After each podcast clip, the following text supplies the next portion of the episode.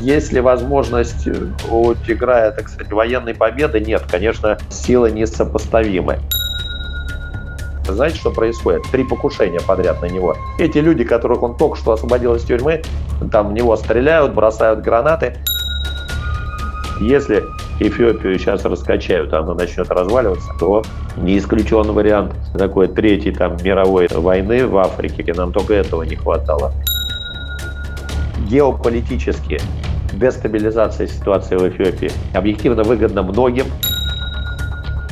Не дай бог, чтобы, как, знаете, вот когда Горбачев, не решив внутренних проблем в стране, попытался на внешнем контуре заработать очки, Советский Союз развалился.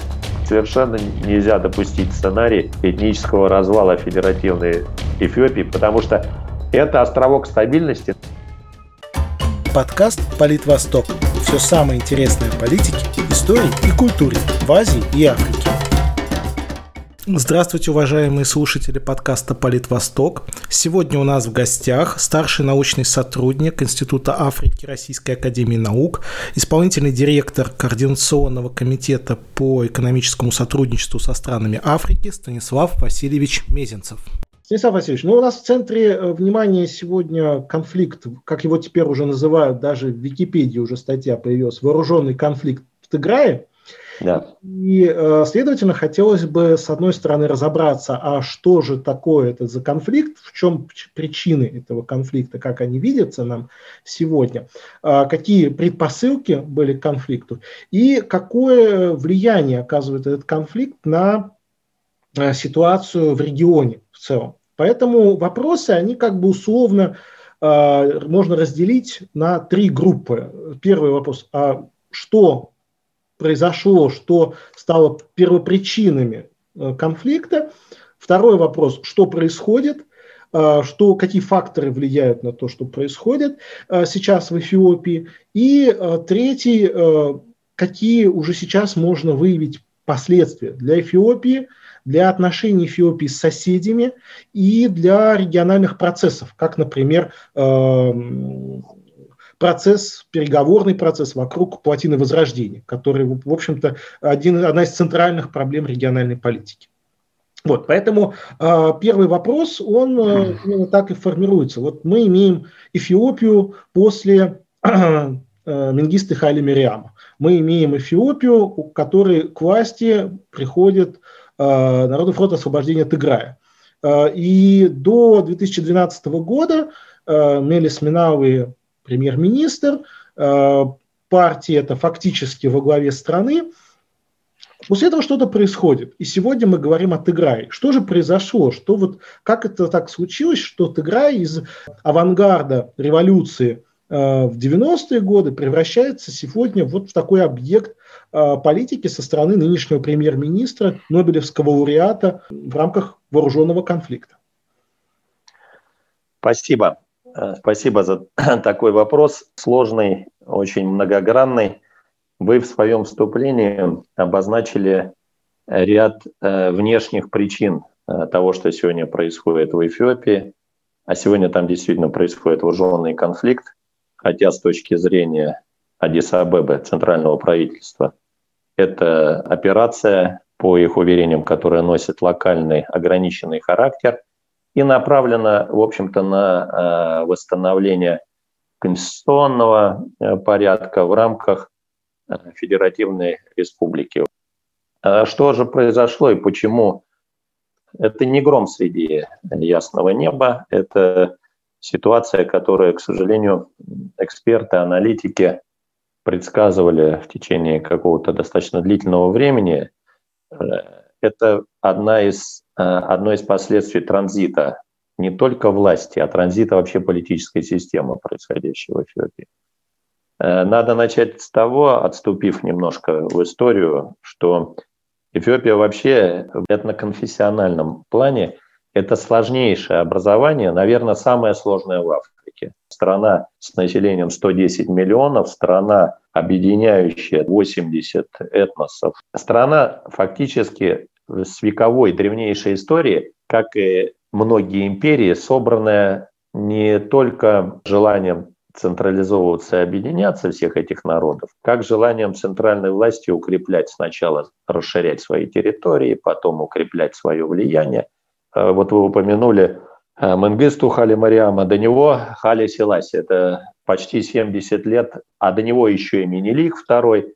Это длительные периоды усилий центрального правительства по созданию мощного централизованного по вертикали государства. Причем Эфиопия, она была всегда феодально раздроблена, и вот центральная власть, то это был Тиграй, то это была Эритрея, вот Саксума в исторические времена выделяли центры силы, которые феодалов подчиняли, где-то подкупали, где-то мечом загоняли в подчинение и создавали, расширяли, расширяли.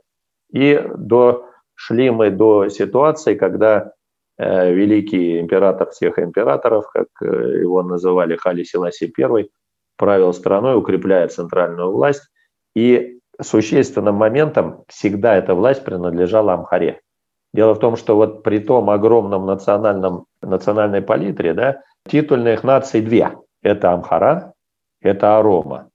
Но это там 32%, 34%. Это вот титульные все равно при таком многообразии, да, есть Амхара, причем Амхара – это центральная Шоа – это центральная провинция, вокруг которой формировалась империя эфиопская всегда во все времена. И вот э, режим Хали Селаси падает. Почему? Потому что он становится тормозом прогресса. Происходит февральская это, буржуазно-демократическая революция, которая потом э, в 1974 году в силу там, определенных обстоятельств из буржуазно-демократической, как не будем приводить аналогии, но очень похоже, знаете, на некоторые процессы, которые в нашей истории происходили. Она перерастает в социалистическую, возникает Менгисту Хали Мариам, возникает э, фактор Советского Союза, возникает геополитическая борьба.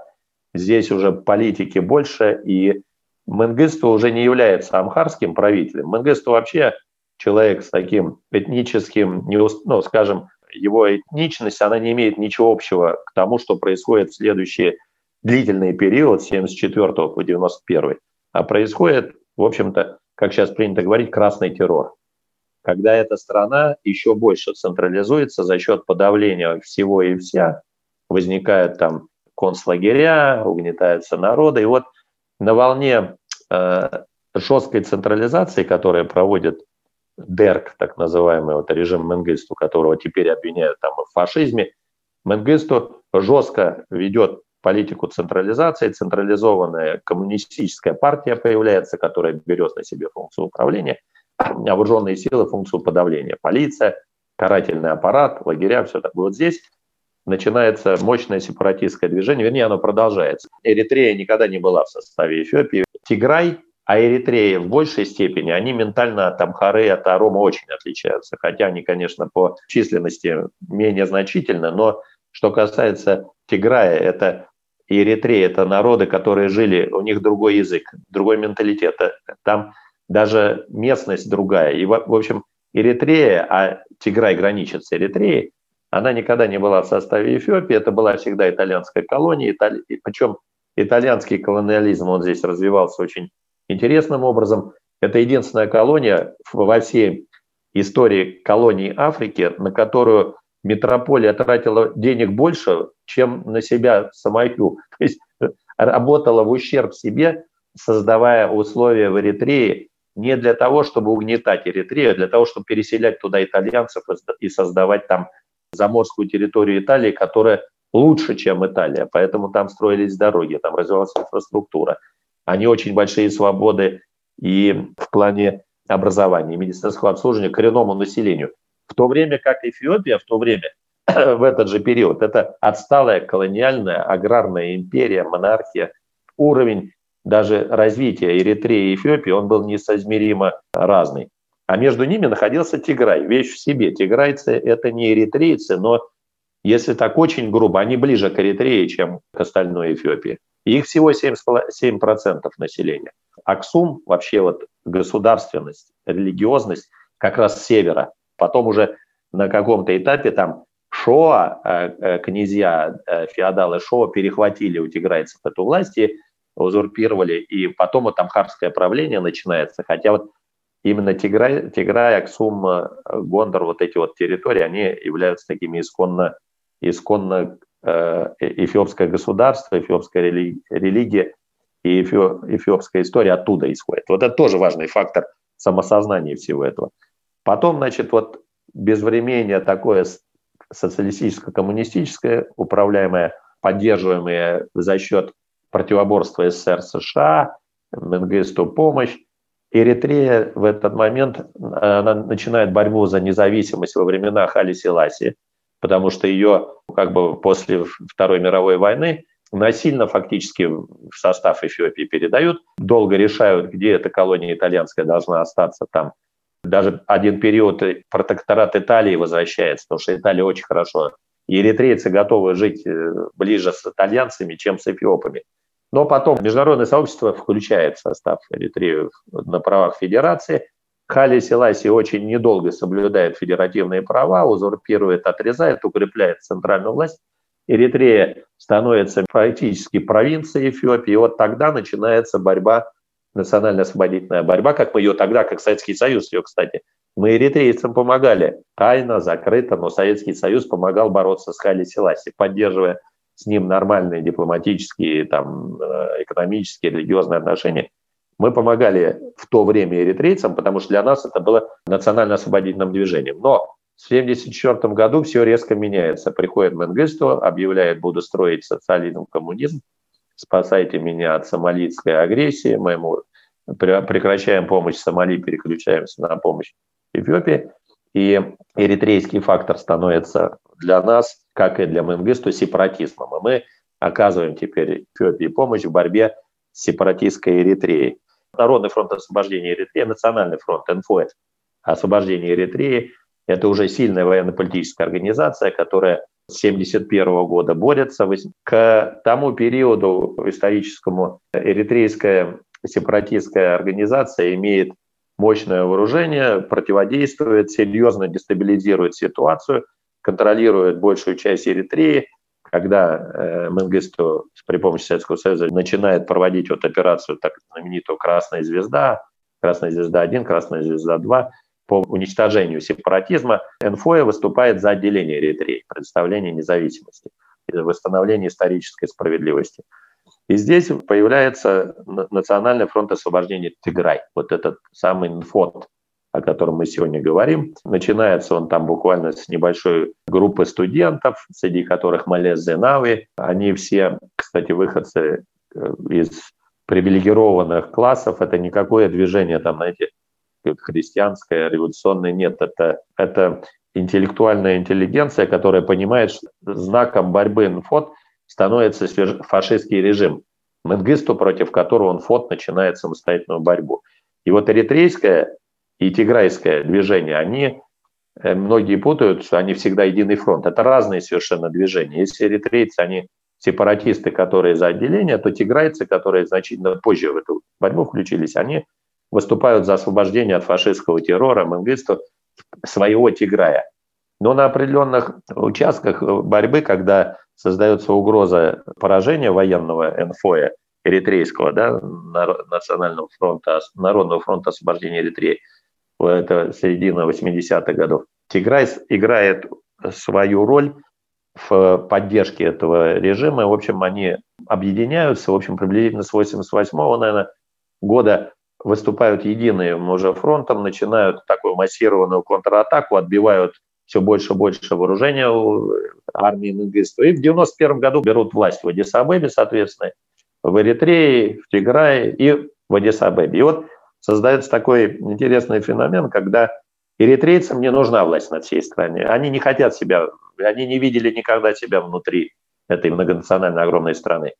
Достигается договоренность. В 1993 году Эритрея выходит из состава после референдума, вступает, кстати, будучи преимущественно христианской страной, сразу в Лигу арабских наций.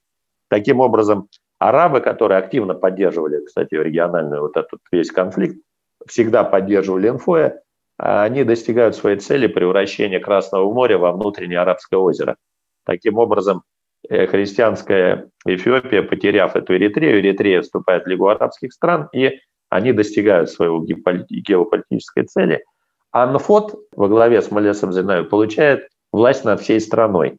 Ну и вас, так сказать, э, в силу сложившейся ситуации выстраивается там такая внутриполитическая ситуация, когда тиграйцы распространяют свою власть на всю страну. И вот это процесс с 91 года э, создается Революционно-демократический фронт эфиопских народов, интеграция других партий, народностей туда. Но тем не менее, если до этого периода власть центральная всегда находилась у Амхары, то теперь она переходит к этническому Тиграю. И тиграйцы во главе с Маляс Зенавой, который, в общем-то, великий политик, каждый Арома, Амхара, Гураги, там каждая национальная группа в Эфиопии, ей свойственны черты национального характера, только вот из всех тиграйцы это воины. Потому они и смогли из ничего 300-тысячную армию разгромить, эфиопскую, отобрать у нее оружие фактически, ну если грубо так, и взять власть в стране.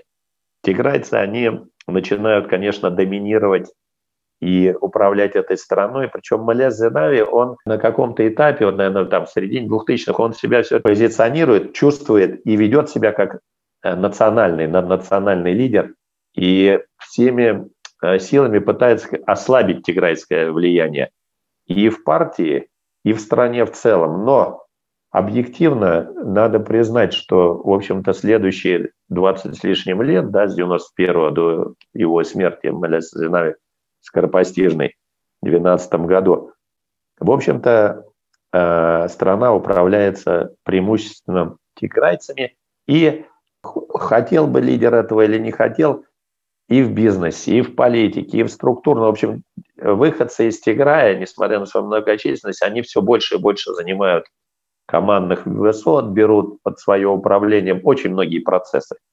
Конечно, это вызывает недовольство. В стране, такой как Эфиопия, там постоянно возникает этническое, вот в силу той причины, которую мы обозначили, недовольство. И, конечно, здесь уже Амхара обездоленная, которая веками управляла страной, потом Рома, которые никогда не были у власти, они 34 тоже процент населения. В общем, процессы эти внутреннего недовольства режимом, они назревают.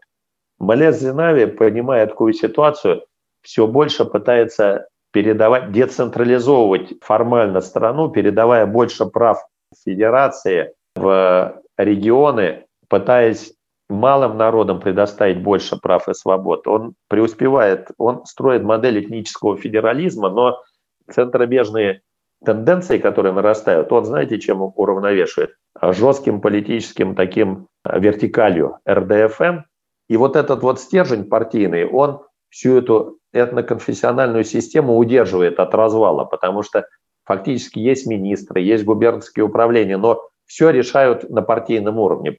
И вот такая конструкция, она существует, но в ней нарастают проблемы однопартийности, фактически э, малой демократии. Они возревали. Мы это все, кто жил в Эфиопии, кто наблюдал за ней, понимали, что у режима нарастают проблемы, которые рано или поздно они выльются в серьезные внутриполитические кризисы. И вот кризис случается с уходом Малеса Зинави. Фактически он как сильный лидер, как Хали Селаси, как Менгисту Малес Зинави, он балансировал, он объединял, он был таким, в общем, панаэфиопским премьер-министром, потому что парламентская республика. Ему удалось. Но с его уходом все, конструкция начинает просто рушиться на глазах. И дело в том, что, как всегда в Африке часто с 91 по 12 год, да, один и тот же лидер, несменяемость власти, э, коррупционные какие-то элементы. Элита, которая вокруг него формируется, как бы не говоря о диверсификации, вот об этническом вот этом принципе много партийности, а элита, она, конечно, тиграйская, и она держит основные рычаги управления экономикой. А экономика всегда, понимаете, нам с вами понятно, что она давлеет над политикой, идеологией и так далее. И вот когда лидер вдруг в один прекрасный момент Малес неожиданно, скоропостижно, за два месяца буквально сгорает, уходит из жизни, слабый преемник Хали Мариам, он по Конституции он становится премьер-министром в случае скоропостижно, да, до выборов. Хали, Хали Мариам де Салень, он лидер, выходец из конфедерации южных народов, он как раз хотел размыть вот этот этнический монополизм тиграйцев – он оказывается неспособным политиком принять на себя роль э, лидера вот такой страны. И вся вот эта вот накопившаяся проблематика вокруг, которая сдерживалась харизмой, силой, неподкупностью, скажем, да, Хали, э, э, Малеса Зинавой, она разваливается, и Хали Мариам начинает делать одну системную ошибку за другой. Вот первые, если вы вспомните тогда первые плески недовольства в Ароме, когда в Арома подавление, это еще до Абия, до миротворца, до нынешнего лидера. Они при Хали, Мария, э, Хали Мариаме де происходят потому, что а, китайцы начинают активно расширять э, границы Адис-Абебы, вытесняя э, по экономическим соображениям там технозоны, технопарки, вытесняя аромов, аромовское население со своих территорий. А аромовцы, которые а, а вот Адис-Абеба это как раз штат Аромия находится, столица э, Эфиопии. Огромная, там сейчас 7-8 миллионный город. Они всегда в плане самой угнетенной нации, как бы, ну так, грубо, да, в скобках, находятся то Амхара, то Тиграй. А всегда засилие. Вот прорывается это недовольство, а начинает выступать, над, этот экономический протест резко перехватывается и носит, начинает носить политический оттенок. Первое подавление, э, Хали Мариам применяет полицию, не справляется с ситуацией, уходит в отставку, сбегает фактически, да, не, не решив эти проблемы. И вот на волне сложнейшей геополитической ситуации, внешней, внутренней, появляется Аби Ахмед. Кто такой Аби Ахмед? Полковник, заместитель начальника, настоящий полковник, заместитель начальника военной разведки. А военная разведка в Эфиопии, и вообще Эфиопия, если все режимы, э, хочу сразу отметить, во многих странах Африки держатся на э, армии, да, армия является таким политическим рычагом. Вот в Западной Африке, что мы видим, там Мали сейчас, то в Эфиопии при Хали Сирасе, при Менгисту, при их всей разности их политической ориентации, при Малезинаве, Эфиопия держится на специальных службах. Ее оплот – это специальные службы, которые контролируют и армию, и народ, и политику, и все. Ахмед Аби, он выходец из одной из самых сильных специальных служб военной разведки, причем он за кибербезопасность отвечает, он технократ, он абсолютно грамотный человек. Вот он харизматичный лидер, он популист, он переговорщик, он умеет говорить с народом, ну, вы видели его, наверное, по телевизору, это совершенно нетипичный для Эфиопии политик. И он аромовец, то есть де-факто, формально, мусульманин, аромовец. Впервые власть переходит на волне вот этой турбулентности к тому, кто заслужил их время, их срок прийти править этой страной. Но Аби Ахмед, придя к власти, не выбранным путем, а вот путем, так сказать, вот этой да, борьбы внутренней нестабильностью, он решает аромовский кризис. Сначала большая эйфория вокруг него возникает. То есть, что это политик, который сейчас он начинает всем говорить то, что они хотят услышать. У него нет просто другого выхода. Но в связи с тем, что все вот тиграйцы в первую очередь, да, вот остатки политической элиты, сформированной за 25 лет, они не приемлят прихода вот человека со стороны, как бы, который ворвался в политику непонятно откуда, очень напоминает вот времена там перестройки нашей, когда э, Горбачев появляется на политической арене, прекрасно говорит, все, Эфиопы, все, в общем, все, все, большинство населения рукоплещет ему, но внутренний эстеблишмент, вот эта вот технократия политическая, даже не технократия, вот эта политическая лобби, которое вокруг сформировано за эти годы, она не приемлет ни демократических принципов, о которых начинает говорить Аби, там, ни, ни вот такого стиля правления. Против него, да, он первое, что он делает, он а, выпускает всех политзаключенных. Знаете, что происходит? Три покушения подряд на него. Эти люди, которых он только что освободил из тюрьмы, там в него стреляют, бросают гранаты. Он понимает, что здесь как бы э, внутриполитическая ситуация недооценена. И вот этими попыткой полной демократизации, сразу открытия страны, он, в общем, усугубляет свое собственное положение. Дальше он пытается апеллировать к внешнему миру, не решив проблемы внутри Эфиопии. Его внешний э, мир принимает на ура. Технократ, образован, с демократическими, в общем. Но ситуация экономическая, внутриполитическая, транзит – это всегда сложнейшее. Понимаете, после 20-30-летнего нахождения у власти одной группы людей это очень сложно все это быстро поменять. А Рома начинает говорить, ну что такое, пришел, а мы тут, а, а, в общем, он в своем собственном лагере начинает э, терпеть противодействие. Там возникают другие лидеры. Опять аромовские вот эти вот беспорядки, которые же Ахмед а, а, а, Аби должен подавлять как лидер. В общем, при этом он пытается найти, фактически ему нужны экономические вливания, потому что ситуация катастрофически плохая в стране. Тут приходят, конечно, внешние игроки, кто? Ну, наши уважаемые заливные страны, Эмираты, Саудовская Аравия. На внешних площадках происходят встречи. У них есть своя геополитическая адженда. Они решают вопрос как раз Красного моря, урегулирования Эритреи, Сомали. Там идет вопрос конфигурации портов. Этот тренд, он оказывает большое влияние на Ахмеда Аби. Ему, нужны, ему нужна экономическая помощь. Ему предлагается, если грубо очень говорить, экономическая помощь в обмен на урегулирование отношений с э, Эритреей. А Эритрея после конфликта, вы помните, огромная война эфиопо-эритрейская, унесшая там сотни тысяч с обеих сторон. Это, это не просто тиграйская э, как бы травма, это всеэфиопская эритрейская проблема. И 60% населения ощущают Эритрею врагами после вот войны 98-2000 года. Страна находится в состоянии холодной войны. И премьер-министр берет и в короткие сроки решает проблему, которая не решалась 25 лет и была в состоянии постоянного сваливания от холодной войны к горячей.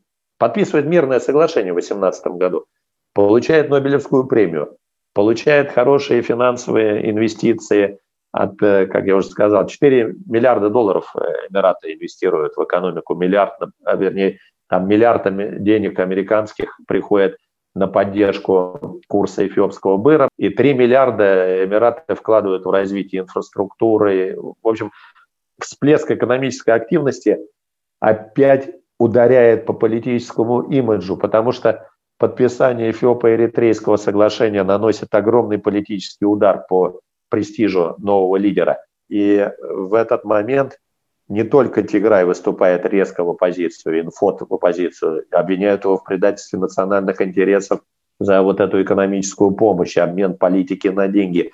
Тем более он пытается, он продолжает жестко продавливать, если так можно выразиться, демократические перемены в стране.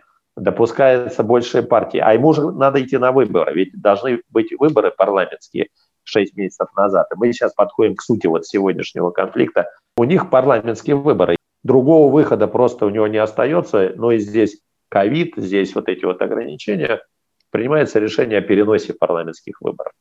И это как последняя капля, знаете, вот это, дающая Нофот и тиграйской элите повод ну, вступить, выступить в открытую конфронтацию с центральными властями. Они обвиняют в нарушении принципов демократии. Дебрацион покидает Адис-Абебу, президент Тиграя. Они уходят в Тиграй. В Тиграй, фото надо отметить, очень хорошая, 80% эм, населения поддерживают тиграйцев.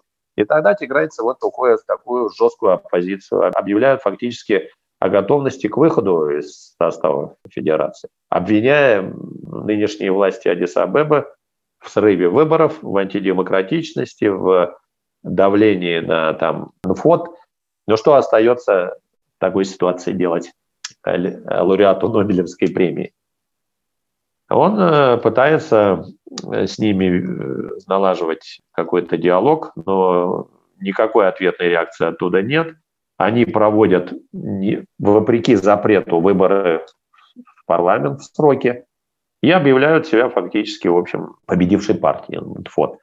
Объявив власти Адиса-Абеба в том, что они не имеют права под предлогом ковида сорвать демократический процесс. Все. После этого Адис Абеба дезавуирует эти выборы, объявляет их незаконными, предлагает немедленно, как говорится, сдаться. Потому что фактически это означает отделение провинции.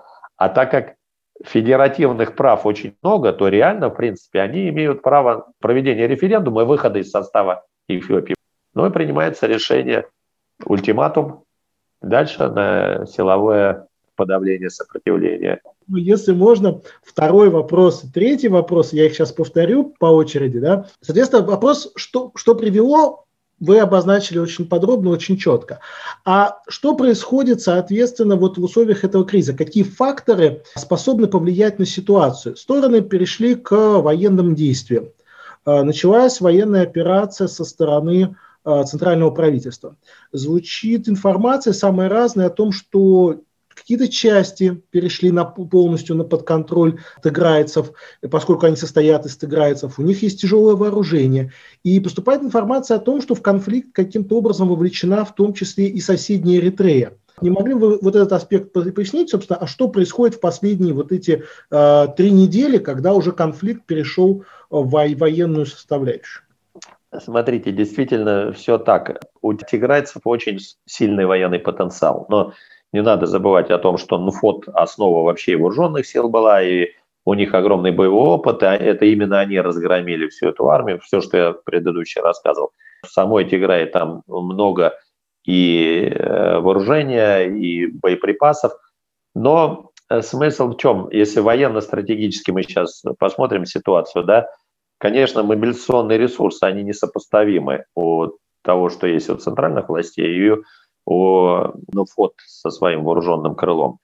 А, значит, а, Аби Ахмед не просто так пошел на эту операцию. Она, вероятно, была согласована, конечно, с Эритреей, потому что после вот тех знаменитого подписания мирного соглашения в 2018 году Эфиопия и Эритрея постоянно находятся в состоянии консультации. Более того, незадолго до начала вот этой операции были, были контакты премьер-министра Эфиопии и президента Эритреи Исаяса Афеворки. Судан, видимо, тоже выступил в поддержку центральных властей и э, сказал, что э, займет нейтральную позицию, а также обеспечит э, коридоры гуманитарные для выхода беженцев на свою территорию. Сейчас очень трудно судить достоверно, и мы не будем этим заниматься, о том, что происходит, потому что я уже сказал, что Эфиопия, еще раз повторюсь, страна, это очень исторически очень закрытая территория. Они хорошо умеют отключать все средства массовой информации, особенно интернет. У них есть такие инструменты, они там 6-7 раз уже этим пользовались вот во время вспышек и подавлений прошлых вещей. Есть ли возможность у Тиграя, так сказать, военной победы? Нет, конечно, э, силы несопоставимы. Сейчас вот по тем данным, которым ну, из открытых источников мы имеем, да, они там э, готовы или штурмуют Макале, последний оплот, столицу Тиграя. При этом Эритрея по разным данным участвует даже в боевых действиях, потому что для Эритреи Тиграй – это враг сейчас, как ни странно, но это тоже длинная история там взаимоотношений.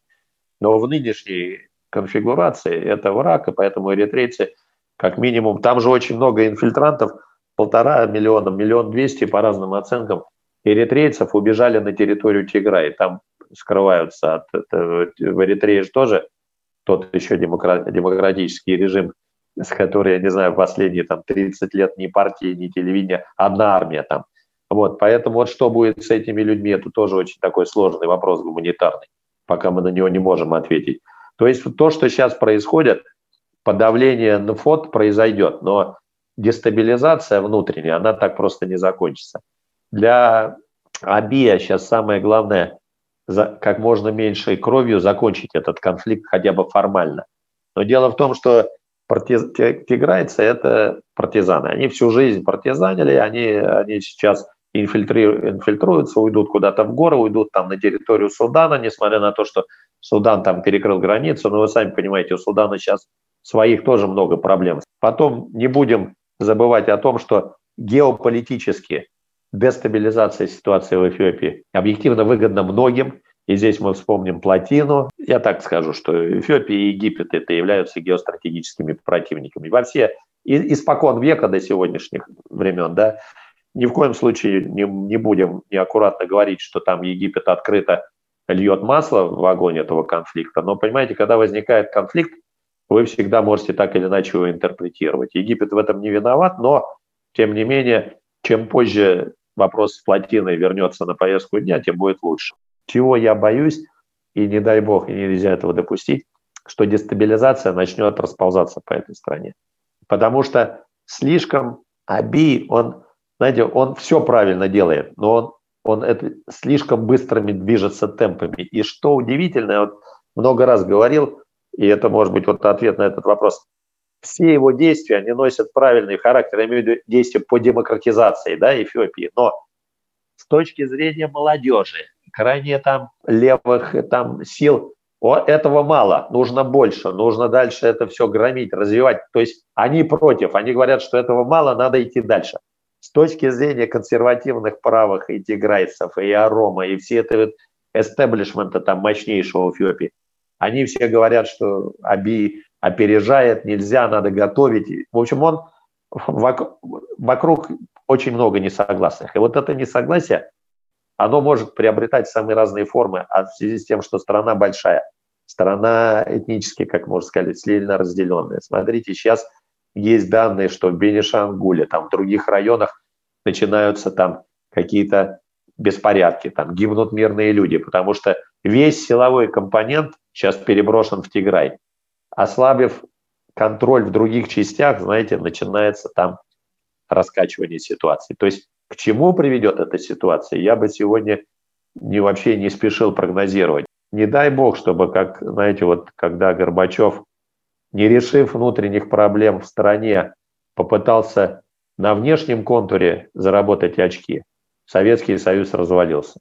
Совершенно нельзя допустить сценарий этнического развала федеративной Эфиопии, потому что это островок стабильности, на который мы все ссылались в Африканском роге. Вы знаете, ситуацию в Сомали, там, в, Эритрее, в, в, вокруг, что происходит. Если Эфиопию сейчас раскачают, она начнет разваливаться, то не исключен вариант такой третьей там, мировой войны в Африке. Нам только этого не хватало.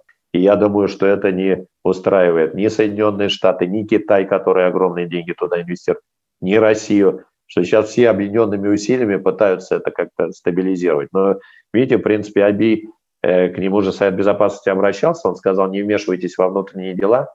То есть он сейчас начинает демонстрировать совершенно другие качества своего политического характера. Посмотрим, к чему это приведет. Но э, ситуация, еще раз повторю, в Эфиопии сейчас как никогда сложная. Это этап вот 91 -го года, когда Малес делал то же самое, пытаясь стабилизировать вот после войны, там у него очень то же самое. И, и сейчас Тиграйцев увольняют со службы, из государственных органов, везде инфильтрация. То же самое делали тиграйцы с амхарцами из вооруженных сил, когда они свергли Дерк. Видимо, это вот по спирали повторяется тот процесс. Тогда удалось стабилизировать. Будем надеяться, что нынешнему руководству прагматизма хватит, чтобы не втянуться в войну против всех, потому что сил у них не хватит. Станислав Васильевич, спасибо. Вот вы так обозначили два таких вот основных фактора вот, соседей. Вы объяснили ситуацию с Суданом, объяснили сложную ситуацию с Эритреей, которая из э, главного врага, перед лицом которого во многом тыграйцы консолидировали Эфиопию в 90-е, теперь это, собственно, один потенциальный союзник и вообще серьезный партнер для действующего руководства Эфиопии. Э, ситуация с Суданом, э, ситуация с Египтом. Но есть и другой фланг, не менее значимый для Эфиопии, это сомалийский фланг. Да, и вы говорили, что собственно, был опыт войны между двумя странами, а в последние годы неотъемлемым фактором безопасности в Сомали является миротворческий контингент, значительную часть которых составляют именно эфиопы. Абсолютно. И поступает информация, что для подавления выступления тыграйцев а, правительство Эфиопии перебрасывает наиболее лояльные части как раз с состава этого самого миротворческого контингента. Если эта ситуация, как вы говорите, тыграйцы уйдут в партизанщину, и вернуть эти войска в обозримой перспективе не удастся. А может ли этот фактор серьезно повлиять на дестабилизацию ситуации в соседнем Сомали, откуда, ну, как бы, Сомали не является центром притяжения внимания всего мира в последние годы, но, тем не менее, э, регулярно поступают сообщения о том, что очередное нападение, очередной террористический акт либо на территории Сомали, либо на территории соседней Кении, что говорит о том, что ситуация в Сомали более чем сложная, включает в себя несколько мощнейших групп угроз и вызовов безопасности. И Эфиопия с ними непосредственно соприкосна... соприкасается. Она является одним из главных интересантов в том, чтобы разрешить сомалийский конфликт. Может ли этот конфликт в Тиграе повлиять и на ситуацию в соседнем Сомали? Спасибо. Действительно, я упустил этот момент. Спасибо за добавление. Этот вопрос чрезвычайно важный. Сомалийский фланг Агаден для Эфиопии. Вообще Сомали, проблема сомалийского э, этноса. Да, вы правы. Международное сообщество решило лучше о Сомали не говорить, потому что с 91 года это настоящий failed state, который приносит просто очень много проблем. Там, э, знаете, Ашабаб, ИГИЛ, все, что можно там на неконтролируемых территориях. Действительно, Эфиопия своим военным присутствием стабилизировала ситуацию. И совершенно правильно, что наиболее боеспособные части, эфиопские, преданные, лояльные, а самое главное, боеспособные, сейчас контингент ослабляется за счет переброски для решения внутренних проблем. Ответ на вопрос возник сам собой логично. Конечно, ослабление присутствия стабилизирующего фактора в Сомали приведет к активизации действия и исламистских группировок, дестабилизация Эфиопии в случае вот негативного сценария развития. Это огромная проблема, которая тут же отразится на дестабилизации ситуации в Сомали. Вот раскачивание ситуации в Эфиопии конечном итоге, я говорю, и Судан будет дестабилизирован, вот все приграничные, потому что все завязано на вот этот островок стабильности. И в Эритрее бэкфайр этот вернется к ним. Я говорю, миллион двести беженцев по разным оценкам. Это те враги эритрейского режима, которые сейчас им куда-то надо деваться. Куда?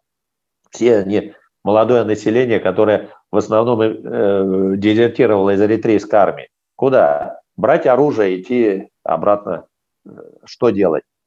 Ну, ситуация крайне сложная и крайне мало предсказуемая. И, к сожалению, мало оптимизма вызывает вот общерегиональная стабильность в связи с тем, что происходит сегодня в Тиграе. Спасибо большое, Станислав Васильевич. Я думаю, на этом мы приблизительно закончим. Подкаст «Политвосток». Все самое интересное о политике, истории и культуре в Азии и Африке.